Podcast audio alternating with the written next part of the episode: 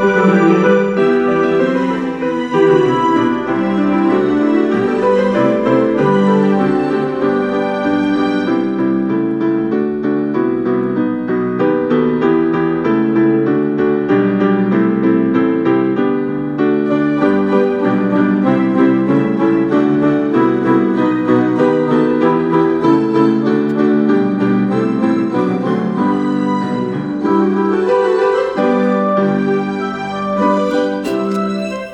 hola, estimados amigos y hermanos, buenos días. Me da gusto saludarlos en esta mañana, una mañana agradable en la cual nosotros podemos agradecer a Dios, porque para siempre es su misericordia, un Dios de amor, de bondad y que está al pendiente de sus criaturas. Los invito a orar. Querido Dios y bondadoso Padre, en esta mañana, Señor, venimos ante tu presencia con gran regocijo nuestras manos, nuestros corazones llenos de gratitud. Y queremos, Señor, pedirte que nos bendigas en las actividades de este día. Acompáñanos en el estudio de tu palabra. Lo pedimos en el nombre de Jesús. Amén. Bien, les doy la bienvenida a nuestro estudio y reflexión de la serie El Éxodo. Les habla su amigo y hermano Marcelo Ordóñez desde el puerto de Veracruz, México. Abran por favor su Biblia en Génesis capítulo 9 y versículos 8 en adelante. Después de que Moisés, Aarón y el pueblo dijeron, no vamos a estar en la mediocridad en la cual tú nos estás queriendo meter. No queremos servirte a ti y servirle a Dios.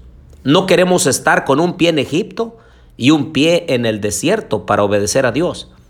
Queremos obedecer a Dios al 100%, en forma total. Queremos salir. Pero el faraón endureció su corazón y no los dejó ir. Así que el Señor dejó caer sobre Egipto tres plagas más.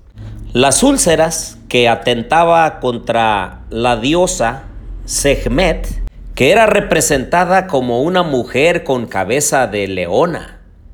También enviaba plagas y también podía curarlas. Después vino la plaga del granizo y atentaba contra la diosa Nut, que era la diosa del cielo, creadora del universo y los astros, contra Isis, la diosa de la maternidad y el nacimiento, y contra Set, dios de la sequía y del desierto, protector de las cosechas. Después vino la plaga de las langostas, que atentó sobre el dios Senejem, protector contra las plagas. Vean por favor lo que dice Éxodo 9, 27.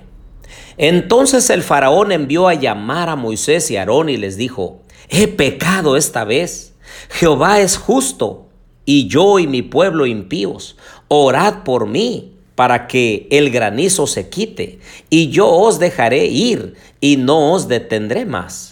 Y Éxodo capítulo 10, versículo 3 dice, Jehová, el Dios de los hebreos, ha dicho así, ¿hasta cuándo no querrás humillarte delante de mí? Deja ir a mi pueblo para que me sirva. Vean ahora Éxodo 10, del 8 al 12. Llamaron pues de nuevo a Moisés y Aarón ante Faraón, el cual les dijo, Andad, servid a Jehová vuestro Dios. ¿Quiénes son los que han de ir? Moisés respondió, Hemos de ir con nuestros niños y con nuestros viejos, con nuestros hijos y con nuestras hijas, con nuestras ovejas y con nuestras vacas. Hemos de ir porque es una fiesta solemne para Jehová. El faraón les dijo, Así sea Jehová con vosotros, ¿cómo os voy a dejar ir a vosotros y a vuestros niños?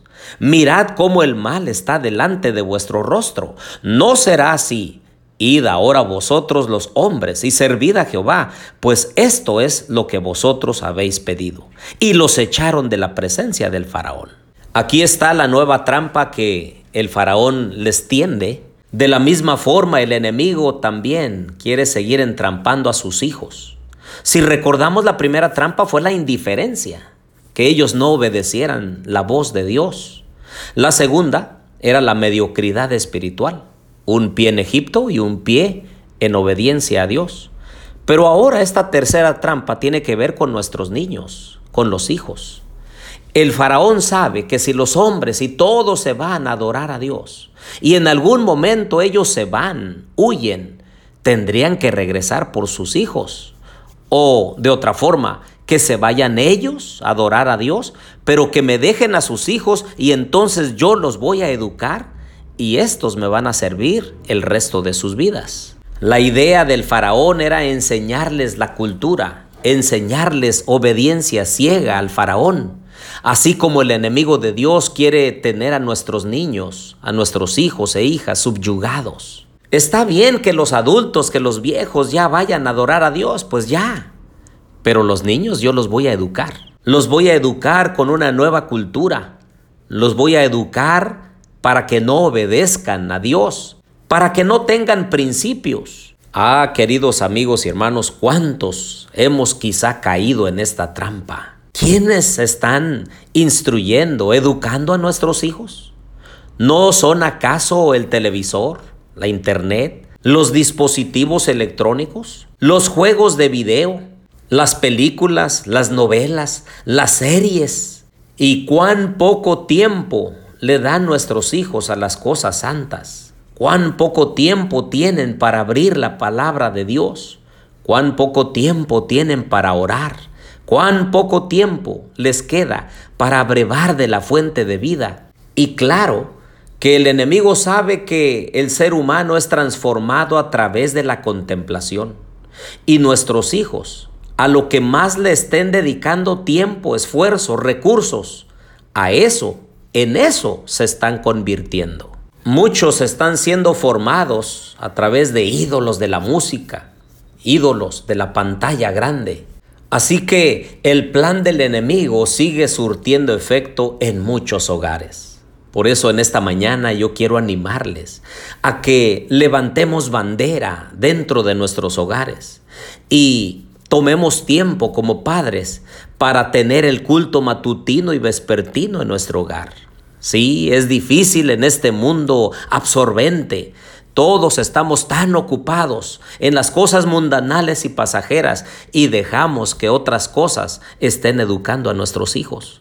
Pero no, en esta mañana yo quiero animarlos a que junto conmigo renovemos nuestro compromiso de fidelidad a Dios y un compromiso de hacer las cosas mejores en nuestros hogares. Tengamos esos cultos matutinos y vespertinos en casa.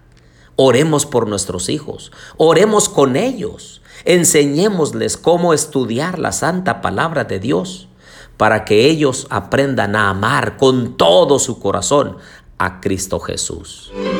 Oremos. Querido Dios y bondadoso Padre, perdónanos Señor si muchos de nosotros no estamos tomando nuestra responsabilidad de ser los sacerdotes en nuestro hogar. Ayúdanos, Señor, para llevar a nuestros hijos a las cosas santas. Ayúdanos, Señor, a que podamos educarlos en los caminos santos que conducen a la vida eterna. Bendice a mis amigos y hermanos. Bendice a nuestros niños, a nuestros adolescentes, a nuestros jóvenes. Porque te lo pedimos humildemente, en el nombre de Jesús. Amén.